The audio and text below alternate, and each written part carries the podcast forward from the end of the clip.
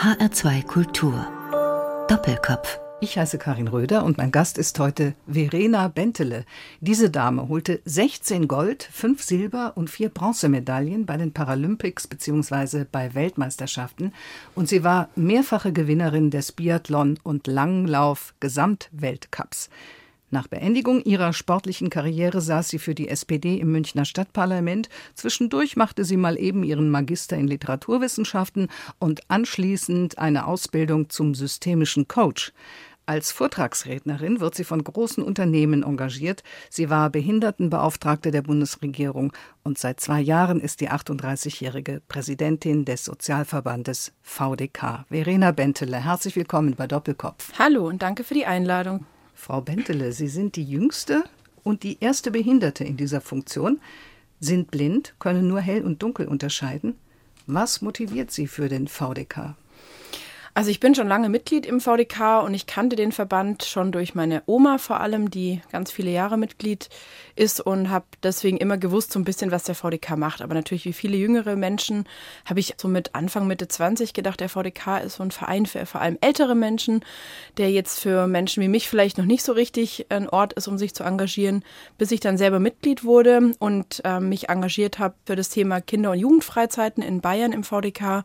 Das macht der VDK hier schon lange, dass Kinder und Jugendliche mit und ohne Behinderungen gemeinsam eingeladen werden und eben dort die Sommerferien oder im Winter eine Skifreizeit verbringen können. Das war so mein Anfangspunkt. Und dann habe ich angefangen, mich wirklich intensiver auch mit dem VDK zu beschäftigen und habe festgestellt, na natürlich ist der VDK ein Verband der Rentnerinnen, Rentner, der Pflegebedürftige und deren Angehörige vertritt. Aber es ist doch eigentlich super gut, sich mit dem Thema Rente mit 30 zu beschäftigen und nicht erst mit 70, wenn man schon in Rente ist. Und so kam ich eben politisch zum VDK durch die sozialpolitischen Themen Teilhabe von Menschen mit Behinderung, Rente, Pflege ähm, und alles, was damit zusammenhängt, Gesundheitsversorgung und habe eben angefangen, mich im Landesvorstand hier im VDK Bayern zu engagieren und bin dann vorgeschlagen worden von meiner Vorgängerin, der Ulrike Mascher, als Präsidentin des VDK. Und ich habe den tollsten Job von Deutschland, finde ich. ich finde, äh, ich habe wahnsinnig gute Möglichkeiten, wirklich auch Politik zu beeinflussen als größter Sozialverband. Wir haben zwei Millionen Mitglieder oder über zwei Millionen Mitglieder. Wir haben ganz viele Menschen, die sich haupt- und ehrenamtlich für unseren Verband engagieren.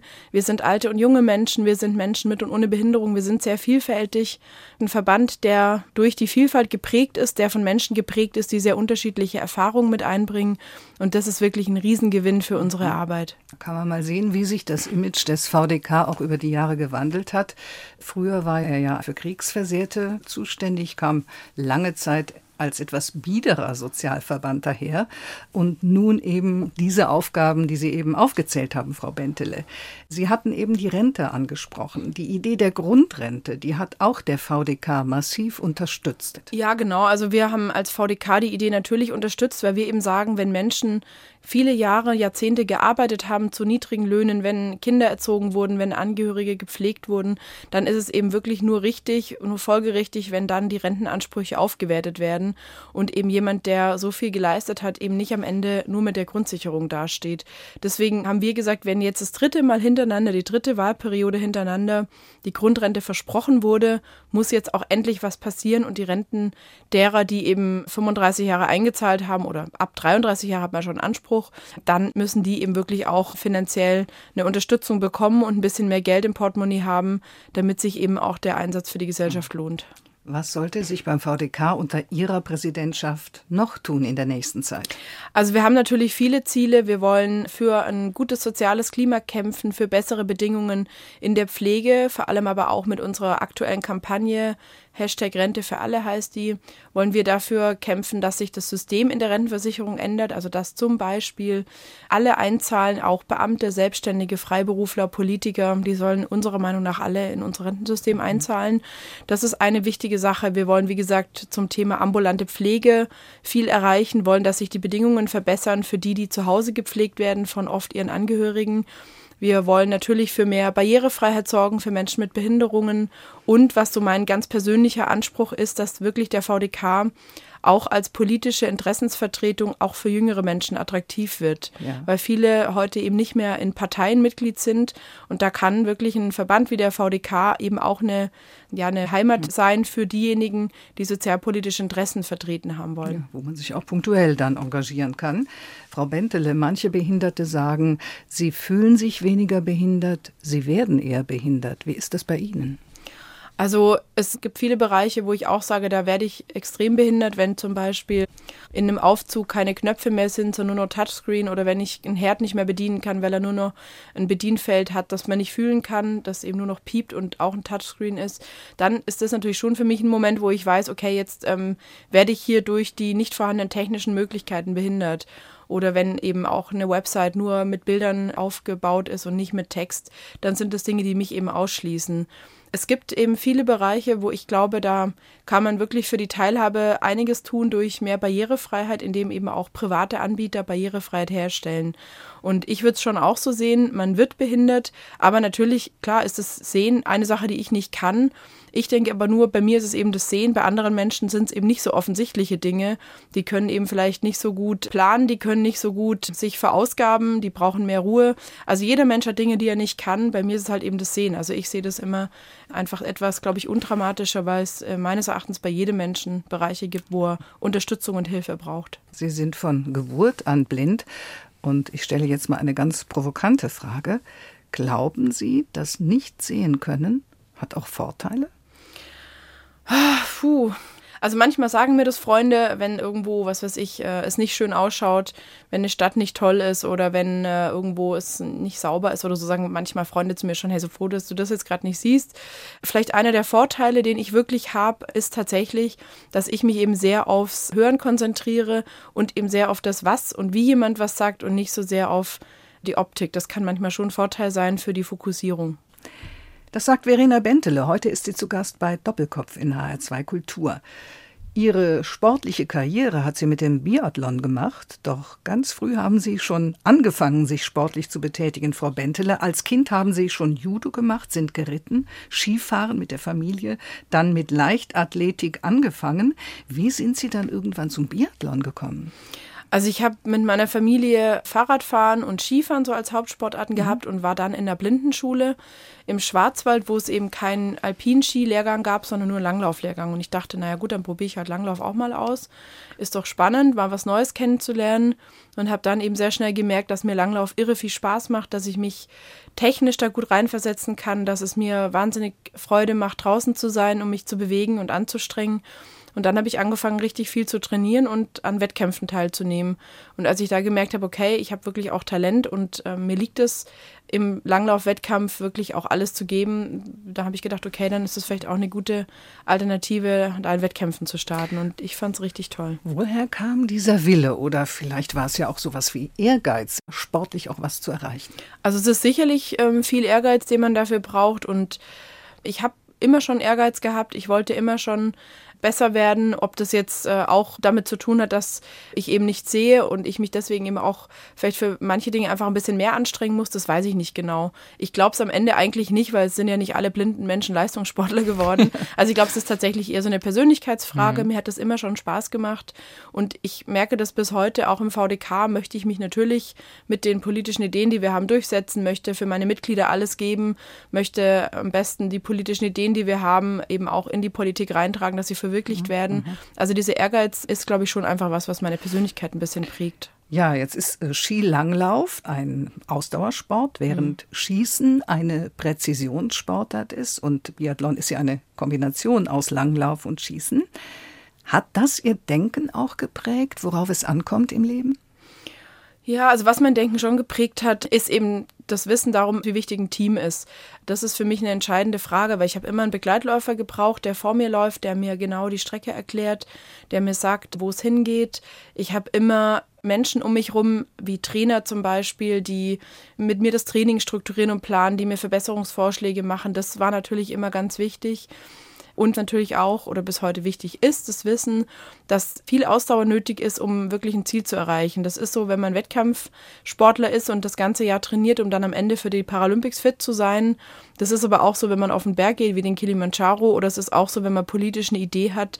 Die werden auch meistens nicht innerhalb von einem Jahr durchgesetzt, sondern das dauert oft Jahre, vielleicht manchmal Jahrzehnte, bis wirklich auch eine Sache verwirklicht wird. Also der VDK hat sich intensiv zum Beispiel auch für die Mütterrente eingesetzt. Das hat ja auch eine Weile gedauert, bis die Mütterrente dann kam. Und was mir auch im Sport natürlich klar geworden ist und mich bis heute prägt, wie wichtig einfach auch eine gute Koordination ist neben der Ausdauer, wie wichtig Kraft ist, die wir brauchen, um ja mit vielen Stunden Arbeit zum Beispiel dann auch ein Ziel zu erreichen. Da ist natürlich viel Power auch extrem entscheidend. Also es sind schon Dinge, die ich auch mitnehme in mein Leben und auch Sport. in die Politik wahrscheinlich. In die Politik natürlich. Nur, dass es in der Politik keine Medaillen gibt. Ja, die Medaillen sind sehr selten. Also manchmal gibt es natürlich Erfolge. Wir können jetzt zum Beispiel sagen, gut, die Grundrente ist gekommen. Da hatten wir andere Vorstellungen. Wir hätten gerne gehabt, dass die Grundrente ohne Einkommensprüfung kommt, ähm, tatsächlich als eine Wertschätzung für Lebensleistung oder eine Entlohnung für Lebensleistung. Jetzt ist die Grundrente so ein bisschen eine Mischung aus einer Entlohnung für Lebensleistung und einer Sozialleistung. Das finden wir nicht ganz optimal. Also es ist wieder nicht wirklich die Goldmedaille, aber es ist trotzdem ein Erfolg. Also ich glaube, die Medaillen definieren sich in der Politik immer anders ein bisschen, weil Politik halt immer auch Kompromiss bedeutet. Es ist ein Erfolg und wesentlich mit angestoßen hat ihn die Präsidentin des VDK, Verena Bentele. Heute ist sie zu Gast bei Doppelkopf in HR2 Kultur. Frau Bentele, Sie haben ein Buch geschrieben vor einigen Jahren, das auch sowas wie Ihr Lebensmotto umschreibt. Kontrolle ist gut, Vertrauen ist besser. Wie ich als Blinde lernte, Grenzen zu überwinden. Sie hatten es ja eben ein bisschen angedeutet. Sie brauchten ein Team, Sie müssten sich auf dieses Team verlassen können. Sie hatten einen Begleitfahrer, dem Sie natürlich extrem vertrauen mussten, der quasi für Sie äh, gesehen hat. Als Keynote-Speakerin sprechen Sie unter anderem auch darüber, warum nicht Kontrolle, sondern Vertrauen die Basis für Erfolg ist. Warum denn? Also für mich ist Vertrauen wirklich am Ende das, was nochmal mehr uns mehr Freiheit und mehr Möglichkeiten gibt und mehr Sicherheit als jede Form der Struktur oder Kontrolle das geben kann. Natürlich finde ich Strukturen ganz wichtig. Um es jetzt mal an dem Beispiel Sport deutlich zu machen, sind die klaren Ansagen, eine gute Kommunikation wirklich das A und O, weil wir über die Kommunikation präzise beschreiben können, wo muss ich hinlaufen. Der Begleitläufer ersetzt mir so eben die Augen. Aber am Ende ist es immer so, wenn ich die Ansagen höre, dann verarbeite ich die natürlich in meinem Kopf, klar, aber ich muss mich am Ende auch ein Stück weit entscheiden, dem Begleitläufer zu vertrauen, dass er mich um Hindernisse rumführt, dass er alles dafür tut, mich sicher ans Ziel zu bringen, weil wenn ich das nicht tue, laufe ich am Ende immer Gefahr, mit angezogener Handbremse zu fahren und mit angezogener Handbremse eben meinen Weg zu suchen. Und dieses Vertrauen ist wirklich so der wichtigste und am Ende entscheidende Punkt, woran ich eben merke, okay, ich fühle mich jetzt wirklich sicher, ich kann alles geben, ich kann mich voll verausgaben und das ist für mich eben so das Ziel, wofür ich eben auch im Sport immer gekämpft habe, dass ich meinen Begleitläufern, mit denen ich fahre, 100% vertraue. Und jeder weiß es auch aus der Arbeit, wenn wir in einem Team uns immer damit aufhalten zu kontrollieren, was macht der Kollege oder was kann er vielleicht auch nicht richtig. Das hält uns wahnsinnig auf, weil dann verbrauchen wir eben auch viel Energie dafür, zu überlegen, ah, reitet mich der andere gerade hier irgendwo rein oder hat der andere vielleicht gerade nicht den gleichen, bringt er nicht den gleichen Einsatz, wie ich das tue. Und wenn wir uns mit solchen Dingen beschäftigen, wird uns das immer ein Stück weit aufhalten, in der Kreativität, in der Offenheit, äh, darin eben auch mal, ja, zu sagen, okay, komm, ich äh, kann noch mal ein Stück weit mehr geben. Das wird uns immer so eher, glaube ich, bremsen. Und damit beschäftige ich mich eben auch in meinen Vorträgen, dass ich Menschen sage, man kann und sollte am Vertrauen genauso arbeiten wie an der Ausdauer oder an mhm. der Kraft im Sport, weil die, das Vertrauen von uns allen immer wieder vielleicht mal ein bisschen, ja, haben wir Enttäuschungen erlebt, mhm. sind vielleicht mal nicht ganz zufrieden, wie was gelaufen ist in privaten Beziehungen oder im Job oder auch bei mir im Leistungssport. Ich hatte auch mal einmal einen schlimmen Unfall und musste nach einem Sturz ein paar Meter runter, nach einer falschen Ansage von einem Begleitläufer, wieder lernen, wie ich ähm, jetzt wieder vertrauen kann. Aber für mich hat sich das immer gelohnt, dieses Vertrauen auch wirklich wieder richtig zu trainieren und daran zu arbeiten. Ja die Themen Ihrer Vorträge. Wir werden die zu einem späteren Zeitpunkt nochmals aufgreifen. Verena Bentele, sie ist mit vielen Preisen ausgezeichnet worden, unter anderem 2018 als Jahrhundertsportlerin in der Kategorie Jetzt erst recht. Kein Wunder. Neben Niederlagen haben Sie eben auch sehr schlimme Dinge erlebt. Sie hatten es gerade gesagt, Sie hatten einen schweren Unfall, äh, sind nicht weiter darauf eingegangen, aber ich habe in Ihrem Buch gelesen, dass Sie dabei auch eine Niere verloren haben. Das war ja schon heftig. Genau, ja, das war damals tatsächlich heftig. Ähm, ich wurde von einem Begleitläufer eine Abfahrt runtergeführt. Der hat gesagt, du musst nach links. Ich hätte nach rechts gemusst und bin dann eben ein paar Meter runtergestürzt. Und weil es sehr wenig Schnee gab, bin ich auf Steine gefallen und habe mir dabei eben ja doch relativ schwere Verletzungen zugezogen, unter anderem eine innere Verletzung an der Niere und ähm, genau, die habe ich dabei dann verloren bei dem Unfall, also die ist kaputt gegangen. Und das war für mich natürlich danach erstmal so eine Phase, wo ich gucken musste, wie ich gesundheitlich wieder fit werde und war dann in der Klinik, war zu Hause bei meinen Eltern, habe mich da eben erholt und habe aber irgendwann auch gemerkt, nee, also es kann jetzt irgendwie nicht sein, dass ich nur da liege und mich nicht mehr bewege und Angst habe. Ich muss echt irgendwann was machen, um wieder auf die Beine zu kommen, um wieder fit zu werden. Und das war dann für mich so der Moment, wo ich gemerkt habe, okay, komm, du solltest jetzt echt nochmal überlegen, wie du wieder Wettkämpfe machen kannst, wie du wieder Menschen vertrauen kannst, äh, wie du wieder auf die Beine kommst. Und das hat sich für mich wirklich total gelohnt, äh, da meine Energie und Zeit rein zu investieren. Also von wegen jetzt erst recht, wie auch der Preis hieß, mit dem Sie 2018 ausgezeichnet wurden. Und das Wichtigste ist ja, Sie haben es überlebt. Ja, genau. Ich habe es überlebt und ich habe danach geschafft, mit einem neuen Begleitläufer wirklich wieder richtig schnell und fit zu werden. Also da habe ich wirklich auch für mich gedacht, okay, am Ende lohnt sich's nochmal auch ein neues Ziel zu haben, um nicht in dieser Enttäuschung hängen zu bleiben, auch im Kopf nicht dabei hängen zu bleiben, wenn mal irgendwas nicht klappt. Das passiert uns allen im Job, in anderen Bereichen, dass wir auch mal was nicht erreichen und dann haben wir halt selber meines Erachtens die Entscheidung, ob wir sagen, wir bleiben jetzt hier stehen und bewegen uns nicht mehr und geben uns ganz der Enttäuschung und der Trauer hin oder ob wir sagen, okay, und gerade jetzt ist es für mich wohl der richtige Moment, um mir einfach wieder ein Ziel zu suchen, um wieder auf die Beine zu kommen, um mir vielleicht andere Menschen zu suchen, die mich unterstützen und das war immer so ein bisschen auch mein Antrieb, dann in so einem Moment mhm. zu sagen, eigentlich müsste ich genau jetzt mich wirklich mal richtig strecken und ja, mir einen neuen Weg suchen. Und damit sind wir bei Ihrem ersten Musikwunsch. Stay Alive heißt der Titel von González Jos. Warum haben Sie sich diese Musik gewünscht? Ach, ich finde, das ist was sehr Positives, Optimistisches, Stay Alive, weil wir immer den Kopf über Wasser halten können und wieder Schwimmen neu zu lernen. There's a rhythm and rush these days. Where the lights don't move and the colors don't fade. Leaves you empty with nothing but dreams. In a world gone shallow, in a world gone mean. Sometimes there's things a man cannot know. The gears won't turn and the leaves won't grow. There's no place to run and no gasoline. Engines won't turn and the train won't leave. Stay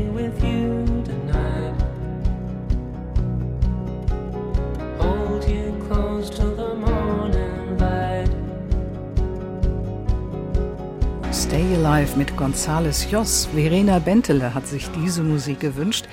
Die Präsidentin des VDK ist heute zu Gast bei Doppelkopf in HR2 Kultur. Geboren im Februar 1982 in Lindau am Bodensee, aufgewachsen ganz in der Nähe auf einem Biobauernhof. Was bauen Ihre Eltern dort an, Frau hm. Bentele? Meine Eltern haben, glaube ich, in dem Jahr, als ich geboren wurde, umgestellt auf Demeteranbau und bauen Äpfel und Hopfen an. Also die mhm. besten Äpfel der ganzen Welt ist klar, kommen von meinen Eltern. Nee, genau, also wir sind äh, am Bodensee, sind meine Eltern so mit Bio-Pioniere, die eben auch vor allem angefangen haben mit dem Bio-Hopfen. Da war mein Vater wirklich, glaube ich, einer der ersten, der das gemacht hat. Oder sogar der erste in Deutschland, das weiß ich jetzt nicht mehr ganz genau, aber auf jeden Fall hat er es mit äh, erfunden, in Anführungsstrichen, und entwickelt. Und das fand ich echt ganz toll, dass meine Eltern da immer ja einfach einen sehr hohen Anspruch haben, auch innovativ zu sein und eben mhm. zu gucken, wie kann man möglichst im Einklang mit der Natur eben seine Produkte anbauen, die natürlich nachhaltig produziert werden, die gut schmecken und eben so auch für viele Menschen heute ja zum Glück eine gute Alternative sind. Ja, was vor 40 Jahren noch ziemlich ungewöhnlich genau. war, muss man sagen. Sie haben noch zwei Brüder, Frau Bentele. Johannes ist der älteste und sehend. Mhm. Und der jüngere Bruder, Michael, ist auch Auch blind. älter als ich. Also ich Ach, bin die Jüngste, auch, macht nichts. Aber das glauben alle. aber es macht nichts. Genau, ist auch ein Jahr älter. Also ja. ich bin die Jüngste von uns und Michael, der ist auch blind. Und Johannes, mein älterer Bruder, der sieht und ist zu Hause. Der hat nach dem Obst- und Gartenbaustudium bei uns zu Hause angefangen, mit meinen Eltern zu arbeiten. Das ist natürlich für meinen anderen Bruder und mich auch ganz toll, dass wir jemanden haben von uns drei, der das auch weitermacht da zu Hause mit dem Hof. Und mein anderer Bruder, der ist hier in München und arbeitet im Wissenschaftsministerium. Mhm. Also so können Sie beide immer nach Hause gehen und, und finden quasi immer die tollen Äpfel genau. davor. so Sehr aus. schön. Ja, jetzt sind Ihre Eltern zu Hause mit zwei blinden Kindern, ein sehendes Kind. Das sind ja zwei Situationen. Erstens mit zwei blinden Kindern umgehen und wie dafür sorgen, dass das sehende Kind sich nicht benachteiligt fühlt, weil vielleicht die zwei Blinden immer im Fokus stehen. Wie war das bei Ihnen? Ja, es ist sicherlich für Eltern eine Herausforderung, da allen gerecht zu werden. Ich würde sagen, meine Eltern haben das schon sehr gut gemacht, weil sie uns allen eben auch Dinge ermöglicht und erlaubt haben, die eben auch besonders waren. Also mein blinder Bruder und ich, wir waren im Internat weil damals inklusive Beschulung noch nicht so ja, ausgeprägt war wie heute und nicht so möglich war. Und in der Zeit hat er mein anderer Bruder, mein sehender Bruder, die Eltern für sich und mein Bruder, der sehend war, hat eben Fußball gespielt und war im Turnen. Mein anderer Bruder und ich, wir waren im Judo und im Langlauf und in der Leichtathletik tätig.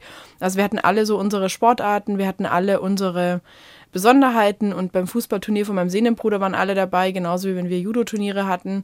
Also ich glaube, meine Eltern haben das schon sehr gut gemacht, aber es ist sicherlich eine große Herausforderung, gerade weil natürlich auch Kinder, die nicht sehen, schon nochmal eine andere Unterstützung brauchen. Also egal, wenn mhm. wir mit der Familie am Wochenende wohin gegangen sind, mussten wir halt geführt werden. Das hat man natürlich bei einem sehenden Kind nicht. Und da müssen dann die Eltern schon gucken, wie sie das gut ja. hinkriegen. Aber wir waren auch alle drei recht wild und haben auch relativ viel Blödsinn gemacht den ganzen Tag. Also meine Eltern hatten eh, glaube ich, viel zu tun mit uns allen drei. Und gerade mein sehender Bruder und ich, wir waren Dauergäste bei uns mit gebrochenem Arm, mit gebrochenem Bein, im Krankenhaus, mit Schlüsselbeinbruch und so weiter. Also sowas ist bei uns zu Hause eine Tagesordnung gewesen. Meine Eltern waren also sehr gefordert. Kein Wunder, dass Sie Sportlerin geworden sind, weil Sie ja auch wahrscheinlich eine kleine Draufgängerin waren. Nicht nur Sportlerin, sondern Spitzensportlerin oder besser gesagt eine Jahrhundertsportlerin, Verena Bentele. Heute ist sie zu Gast bei Doppelkopf in HR2 Kultur, inzwischen Präsidentin des VDK. Ja, ihre Familie ist ja sogar mit allen Kindern in Skiurlaub gefahren. Das stelle ich mir ja jetzt äh, wirklich schwierig vor. Mit zwei blinden Kindern einen Hang hinunterfahren auf Skiern. Wie, wie ging das? Also was ich wirklich cool finde, meine Eltern sind selber Skifahrer, wie viele, die eben am Bodensee aufwachsen. Da sind die Alpen ja direkt vor der Haustür und auf der anderen Seite das Allgäu. Und da haben meine Eltern eben, als wir geboren wurden, sich vor allem äh, überlegt, wie können sie es machen. Haben nicht gesagt, okay, das war es jetzt wohl mit Skifahren, sondern meine Eltern haben gesagt, okay, nee, wir wollen ja selber auch fahren und wir lieben Skifahren. Und dann haben sie meinem blinden Bruder meinem Sehnenbruder und mir das Skifahren eben beigebracht und haben mhm. gesehen in der Schweiz, wie ein Skilehrer sich vor die Kinder rückwärts hingekniet hat oder in die Hocke gegangen ist und die Skispitzen genommen hat und den Kindern gezeigt hat, wie sie bremsen, wie sie einen Flug fahren und wie sie die Ski hinstellen. Und so haben das dann die Eltern mit uns auch gemacht, mit uns beiden. Mein ältester Bruder war im Skikurs. Ja, und dann waren wir immer zu fünft unterwegs auf der Piste. Natürlich, mein ältester Bruder hat immer die coolen Sachen gemacht, die kleinen Schanzen sich gesucht und so. Und wir mussten immer den Eltern hinterherfahren. Das fand ich, glaube ich, als Kind auch manchmal doof, dass mein Bruder so viel mehr konnte. Aber also das war total schön, dass unsere Familie das immer so zusammen gemacht hat. Und mhm. dabei habe ich natürlich dann auch, denke ich, erst gar nicht Angst aufgebaut, weil wir es eben als Kinder sehr frei und unbefangen gelernt haben. Ja. Sie waren später im Internat, Sie hatten das eben erzählt, und zwar in Marburg, ganz hier in der Nähe um die Ecke, in der Blindenstudienanstalt in Marburg. Das ist das einzige Gymnasium, oder war es damals jedenfalls, für Blinde und Sehbehinderte in Deutschland das von der fünften Klasse bis zum Abitur führt. Dann haben sie in München studiert, Literaturwissenschaften, Pädagogik und Sprachwissenschaften, ihren Magister gemacht mit einer sehr guten Note. Also äh, da zeigt sich auch wieder der Ehrgeiz. War das im Studium auch so? Nur die Goldmedaille? Oh, nee, also ehrlicherweise nicht. Ähm, heute kann man es ja erzählen, meine Professoren können ja nichts mehr machen. nee, also ich habe ja schon immer es irgendwie hingekriegt mit dem Studium, vor allem weil es eben die perfekte Kombination war. Ich konnte im Sommer mehr fürs Studium investieren und im Winter mehr für den Sport. Und so konnte ich mir mhm. das gut einteilen und habe dann am Ende 2010, als die Paralympics zu Ende waren, in dem wahnsinnig schönen warmen Sommer habe ich mich dann hingesetzt und meine Magisterarbeit geschrieben und wusste, jetzt muss ich echt auch mal gucken, dass ich das fertig kriege und durchziehe, weil ich dann eben auch schon lang genug an der Uni war und gedacht habe, okay, jetzt ist auch mal gut. Aber es war eine gute Entscheidung für mich, dieses Studium zu machen, weil mir das eben die perfekten Möglichkeiten geboten hat, natürlich einen Abschluss zu machen, der heute wichtig ist, aber zweitens eben auch Rahmenbedingungen geschaffen hat für Leistungssport. Und Sie haben sich dann gleich wieder das nächste Ziel gesetzt. Nach Beendigung Ihrer sportlichen Karriere, nach dem Studium, haben Sie eine Ausbildung zum systemischen Coach gemacht, um auch als Personaltrainerin tätig zu sein, was Sie ja auch immer noch freiberuflich machen. War das auch immer wichtig für Sie, sich Ziele zu setzen und die zu verfolgen? Ja, also ich bin schon ein Mensch, der Ziele braucht und der Ziele auch gerne mag, weil wir uns an Zielen einfach A, verbessern können. Daran können wir neue Fähigkeiten erlernen. Das ist immer was, was mich antreibt, eben auch was Neues kennenzulernen. Und zweitens motivieren Ziele natürlich auch, um wirklich sich auch mal ja wieder an eine Grenze ranzuwagen. Und deswegen war für mich nach dem Studium diese Ausbildung wirklich nochmal ein toller Ansatz, weil ich gedacht habe, Mensch, klar, wenn ich Menschen mit meiner Erfahrung unterstützen und inspirieren möchte, mit meiner Erfahrung als Sportlerin, dann ist dafür eine bisschen theoretischere Grundlage wirklich eine gute Sache. Und so habe ich mich dann eben für die Coaching-Ausbildung entschieden, um eben Menschen zu unterstützen, zu beraten, die eben beispielsweise sich beruflich verändern wollen, die als Team besser zusammenarbeiten wollen. Und da eben als systemischer Coach zu arbeiten und eben den anderen, den Menschen, mit denen man arbeitet, durch die richtigen Fragen, durch Übungen eben auch ähm, zu zeigen, wo sind deine Potenziale, woran kannst du eben gut arbeiten, um ja zum Beispiel eine bessere Kommunikationsebene zu finden, das hat mich immer interessiert. Mhm.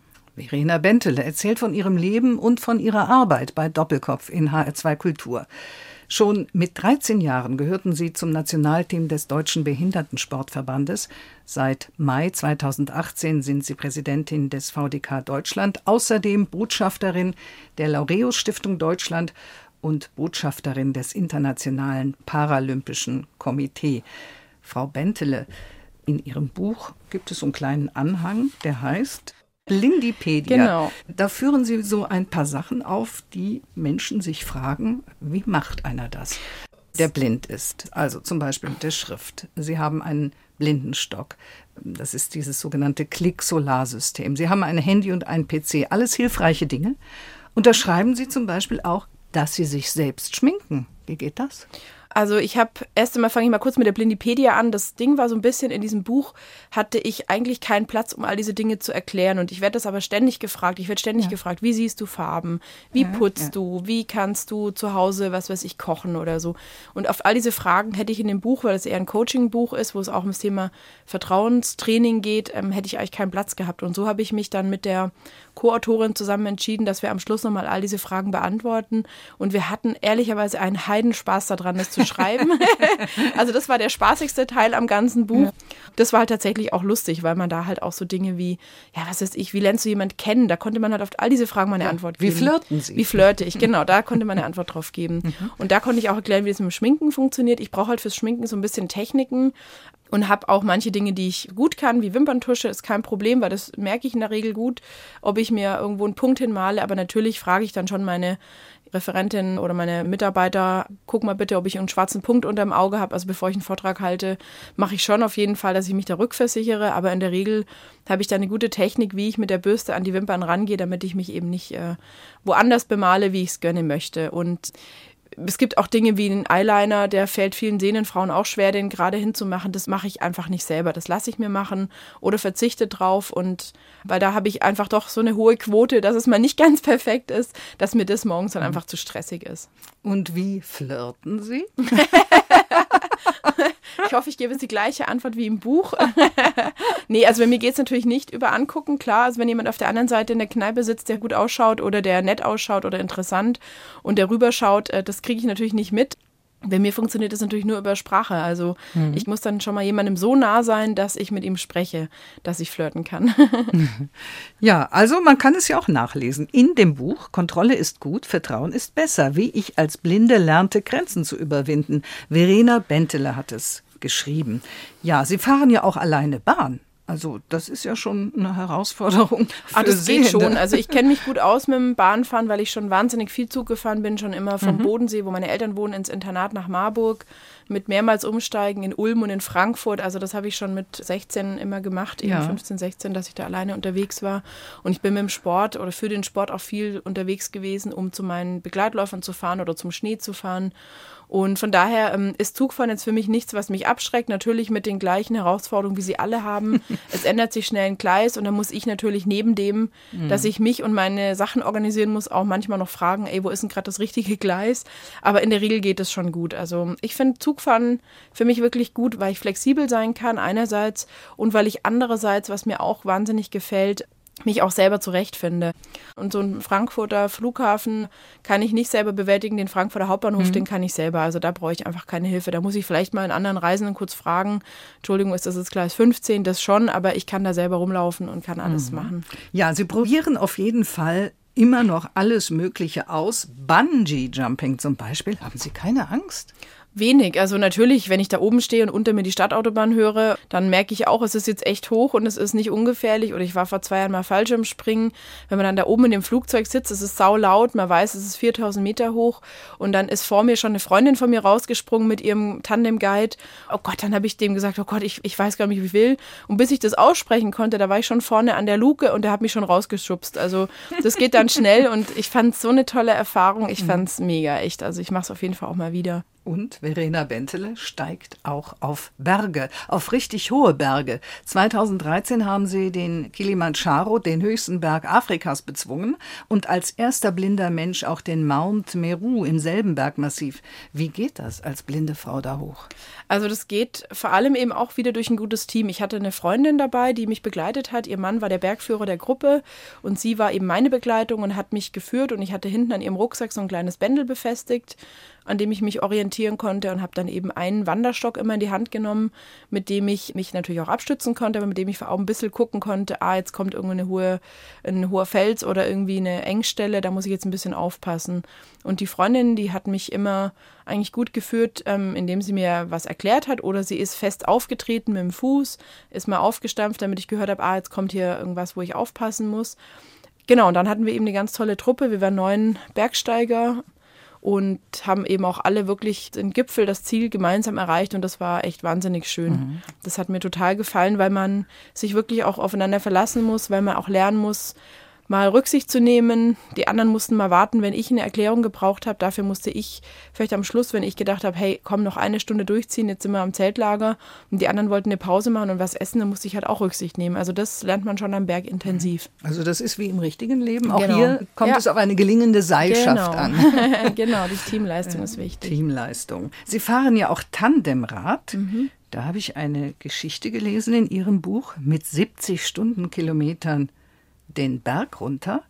Ja, mit Kontrolle ist da nichts. Da müssen nee. Sie sich ja komplett auf den Da muss ich wirklich ne? vertrauen und mein, ich habe einen Kumpel, mit dem ich viele Radrennen mache, mit dem ich viel unterwegs bin und der hat das gut im Griff, das weiß ich und auf den muss ich dann halt wirklich auch vertrauen. Also wenn der vorne irgendeinen Fahrfehler macht, dann fliegen wir beide durch die Gegend und das ähm, ja, passiert in der Regel nicht. Ich verlasse mich da auf ihn und äh, habe wirklich immer das Gefühl, dass der das total gut macht. Haben Sie keine Angst oder überwinden Sie die Angst? Also ich habe auch, glaube ich, relativ wenig Angst, muss ich schon sagen. Also ich bin tatsächlich eher ein Mensch, der dann auch nicht so sich viele Gedanken macht, was jetzt alles passieren kann. Ich gehe davon aus, ich meine, der will ja selber auch heil ans Ziel kommen, der wird schon aufpassen und äh, dieses Wissen, das hilft schon extrem. Mhm. Und ich habe mich ähm, immer entschieden, wenn ich sowas mit Leuten erreichen will, eben mal ein weites Radrennen zu fahren oder so, dann bleibt mir eh nichts anderes, wie dann eben auch darauf zu vertrauen, dass der andere das schon im Griff hat.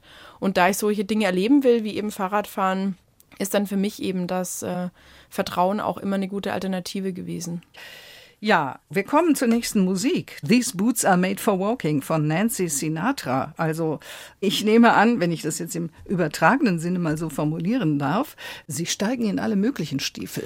Ja, ich steige in alle möglichen Stiefel. Ich bin eine typische Frau und mag auch Schuhe nicht ungern und ich ziehe mir auch gerne mal Schuhe an, die irgendwo rumliegen im übertragenen Sinne. Also übernehmen Verantwortung. Und vor allem, was ich an dem Lied halt mag, ist, dass es auch schon so ein Powerlied ist. Das halt auch heißt, hey, ich komme auch an mein Ziel und ich, äh, ja, lass auch nicht auf mir rumtrampeln. Also auch nicht in einer Man's World, das Lied hätte ich auch nehmen können, auch nicht in einer Männerwelt. Da setze ich mich schon Aha. durch. Ich mag das gerne, so ein Powerlied. You keep saying you got something for me. Something you call love, but confess. You've been a messin' where you shouldn't have been a messin'. And now someone else is getting all your best. These boots are made for walking, and that's just what they'll do. One of these days, these boots are gonna walk all over you.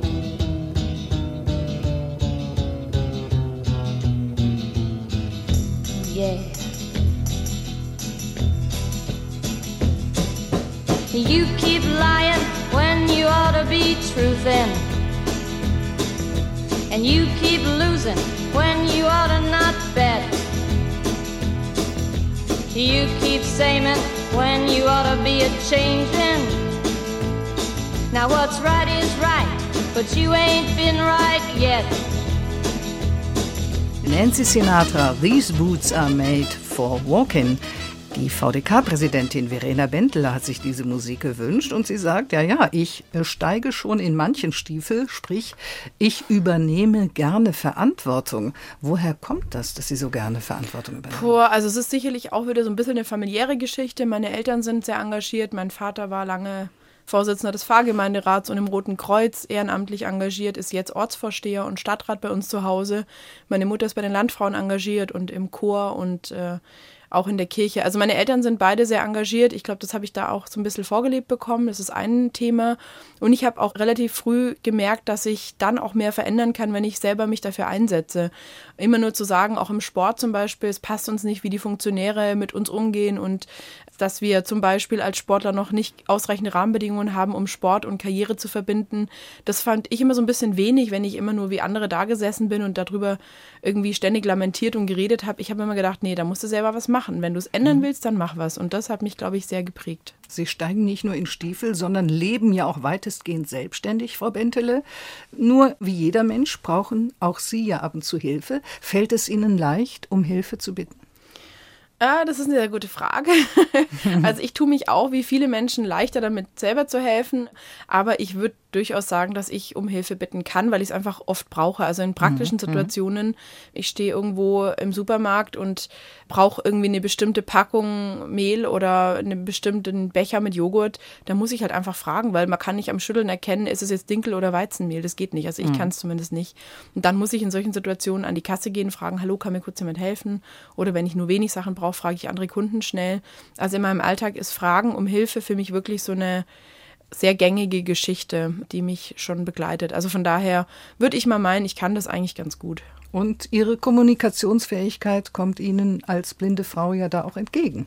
Genau, und dass ich eben auch äh, kommunizieren kann und es auch mag. Ich unterhalte mich gerne, ich äh, spreche gerne mit anderen Leuten, ist sicherlich auch schon ein Vorteil für mich, mhm. ja.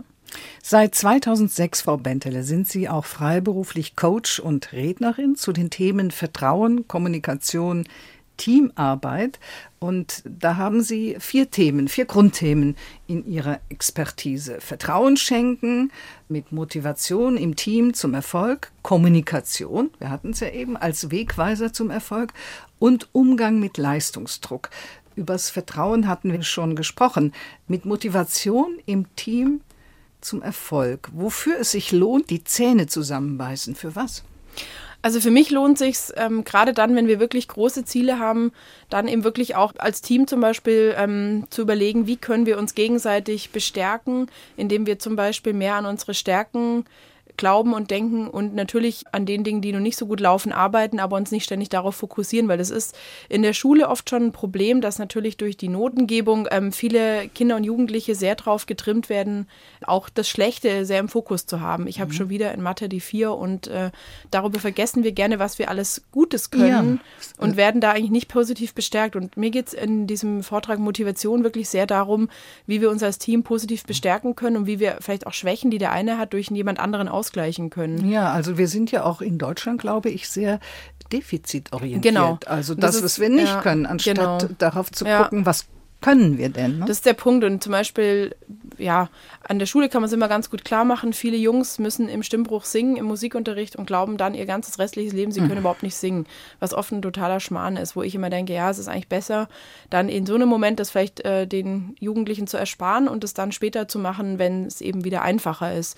Ja. Oder eben, wie gesagt, durch die Noten in der Schule natürlich klar zu machen, okay, da musst du lernen. Ich war in Mathe nie so gut wie meine Brüder, die hatten beide Mathe-Leistungskurs. Ich war halt das typische Mädchen, ich war gut in Deutsch und Englisch und war eben in Sprachwissenschaften und Sozialwissenschaften besser und habe aber irgendwann auch selber total dran geglaubt, dass ich Mathe nicht kann und habe dann echt aufgegeben. Also ich habe es einfach ja. aufgegeben für mich und das finde ich im Nachhinein total bescheuert. Ich hatte Wirtschaftsleistungskurs in der Schule und da konnte ich total gut angewandt rechnen. Also offensichtlich so schlimm kann es gar nicht sein und da denke ich immer, das ist eigentlich schade, dass wir schon in so jungen Jahren anfangen, an das äh, Nicht-Können zu glauben. Mhm. Und mir geht es eben in der Motivation darum, dass wir eben auch in schwierigen Phasen im Sport zum Beispiel, Mai, da ist im Wintersport oft das Wetter schlecht, wo ich dann immer denke, ja, wenn ich an jedem Tag, wo schlechtes Wetter ist, gesagt hätte, heute kann ich nicht trainieren, heute bin ich nicht so gut, heute ist der Schnee nicht perfekt, heute ist der Wind zu arg, dann hätte ich nie irgendwas gewonnen. Und da in solchen Situationen ist es echt wichtig zu sagen, okay, komm und jetzt Zähne zusammenbeißen, rausgehen, weil dafür hast du trainiert und für alle anderen ist es gleich. Alle anderen haben auch nicht nur jeden Tag Ponyhof. Also wenn wir uns mal schlecht fühlen, denke ich immer, naja, alle anderen müssen auch mit klarkommen, wenn sie mal sich nicht so gut fühlen, wenn sie vielleicht gerade auch privat irgendwas haben. In der Arbeit geht es halt trotzdem weiter und das mhm. ähm, auch Menschen ein bisschen zu vermitteln, wie wir uns da gegenseitig bestärken können und die Potenziale der anderen so ein bisschen wachküssen können, das finde ich ein spannendes Thema. Ja, es ist ja schon eine Gratwanderung. Inwiefern überwinde ich mich trotz dieser Befindlichkeiten, die Sie eben beschrieben haben? Und inwieweit fühle ich mich unter Druck? Das ist ja ein Thema auch in unserer Arbeitswelt mhm. im Moment. Beschleunigung, Belastung, die Arbeitsdichte nimmt zu, Überforderung, Zukunftsängste, Burnout. Wie damit umgehen?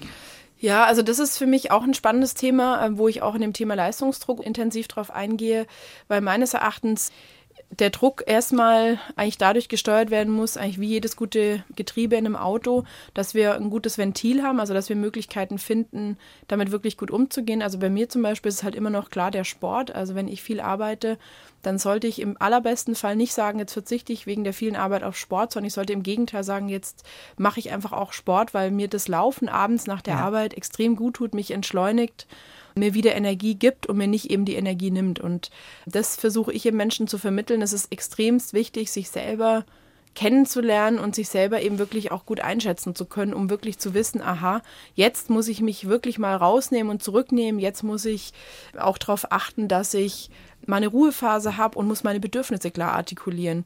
Mhm. Und das ist in diesem Vortrag oder in dem Coaching zum Thema Leistungsdruck für mich was Wichtiges. Wie formuliere ich eigentlich meine Bedürfnisse? Ja. Also sage zum Beispiel meinem Chef, meiner Chefin, hey, ich habe in diesem Punkt eine Überforderung, ich brauche Hilfe, mhm. ich schaffe das vielleicht nicht allein. Das ist auch oft unangenehm, aber es ist eben besser für mich, das immer relativ früh klar zu sagen, um zu gucken, was können wir für Lösungen finden. Können wir dir jemand organisieren, der dir zur Seite steht, der dich unterstützt? Oder ist es vielleicht nicht die richtige Aufgabe gerade? Brauchst du dafür vielleicht nochmal eine Schulung, um die besser bewältigen zu können? Das ist meines Erachtens einer der wesentlichen Punkte, den wir lernen können, unsere Bedürfnisse zu formulieren und ein anderer wichtiger Punkt ist, Aufmerksamkeit für uns selber zu entwickeln. Weil oft erwarten wir von uns selber auch wirklich viele Dinge, die tatsächlich eher wir als alle anderen erwarten. Also zum Beispiel ja. ständige Erreichbarkeit, da denke ich immer, das ist ja auch für viele Menschen eine hohe Befriedigung, zu wissen, ah, ich bin so gebraucht und gewollt, dass ich ständig erreichbar sein muss. Und das haben wir schon auch ein Stück weit selber in der Hand, dann auch mal ja. zu sagen, nee, jetzt bin ich halt auch mal zwei Stunden nicht erreichbar und bin jetzt eben auf dem Fahrrad oder liegt da mit einem Buch. Also ich habe gestern einfach mal den ganzen Nachmittag Zeitung gelesen und das war toll. Und das mal sagen zu können, das ist, glaube ich, ein sehr hoher Wert. Es gibt auch Menschen, die glauben, man kann alles lernen. Klar kann man alles lernen. Die Frage ist nur, unter welchen Bedingungen, mit welchen Reibungsverlusten auch mal sagen zu können, das ist nun mal nicht mein Ding.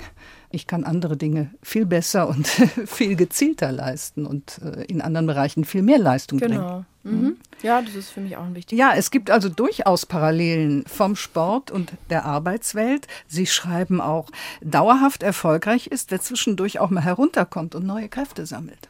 Genau, das ist eigentlich schon eine, finde ich, schöne Aufgabe, ähm, die wir alle haben, da für uns das Richtige zu finden. Das kann uns auch keiner vorschreiben, da kann uns keiner eine, eine Top-Empfehlung geben. Das müssen wir schon echt selber wissen, was da für uns so das beste Mittel ist. Und bei mir, wie gesagt, ist es oft eben Sport zu machen oder mal ein gutes Buch zu lesen, ins Theater zu gehen. Das sind so die Dinge, die mich eben wieder runterholen. Ja, Frau Bentele, im vergangenen Jahr 2019 sind Sie mit einer Gruppe von zehn Radlern zum dritten Mal um den Genfersee geradelt. Was ist die nächste sportliche Herausforderung? ja, also ich mag gerne lange Radrennen und eine Geschichte mit dem Fahrrad, eher irgendwas in Deutschland. Ich bin auch schon dreimal von Trondheim nach Oslo geradelt, 540 Kilometer. Das werde ich dieses Jahr jetzt nicht ganz schaffen, weil ich mit der Arbeit einfach sehr eingebunden bin. Aber irgendein schönes langes Radrennen in Deutschland werde ich schon finden. So eine Sache über, was weiß ich, 150 Kilometer. Und welche Strecke möchten Sie mit dem VDK noch zurücklegen? Mit dem VDK möchte ich natürlich weiter an unserem Mitgliederwachstum arbeiten, weil Mitgliederwachstum ist einfach auch gut für die politische Einflussnahme, das ist klar. Also je mehr Mitglieder wir haben, desto mehr hört uns die Politik auch zu. Das ist ein Punkt. Ein anderer Punkt ist, ähm, dass wir natürlich im VDK auch weiter daran arbeiten, viele Menschen zu finden, die sich wirklich auch als Mitglieder engagieren, also die nicht nur Mitglied sind, sondern auch sagen, ich möchte wirklich auch was tun und möchte mich einbringen. Das ist mir noch wichtig. Und ähm, was mir eben wichtig ist im VDK, immer wieder eben auch neue Ideen zu haben, wie wir ja wirklich auch unsere politischen Möglichkeiten perfekt nutzen. Das ist für mich immer eine spannende Frage, wie wir durch Gespräche durch Aktionen, durch Kampagnen, durch Demonstrationen, durch viele große Dinge, die wir machen können, eben wirklich auch politische Meinungsbildung äh, betreiben können. Das sagt die Präsidentin des VDK, Verena Bentele. Sie war heute zu Gast bei Doppelkopf in HR2 Kultur. Mein Name ist Karin Röder.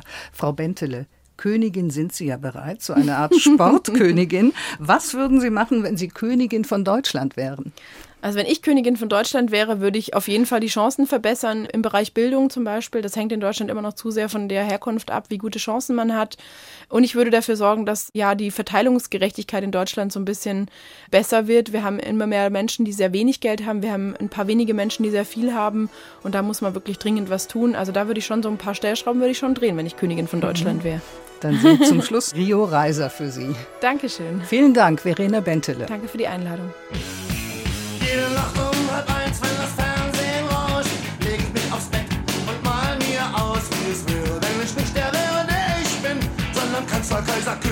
König oder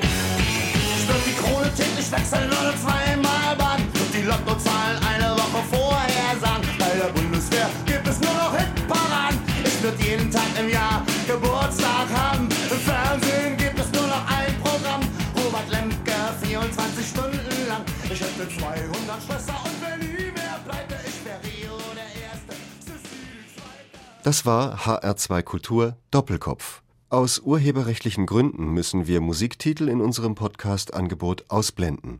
Weitere Sendungen, die Sie jederzeit hören können, finden Sie auf hr2.de.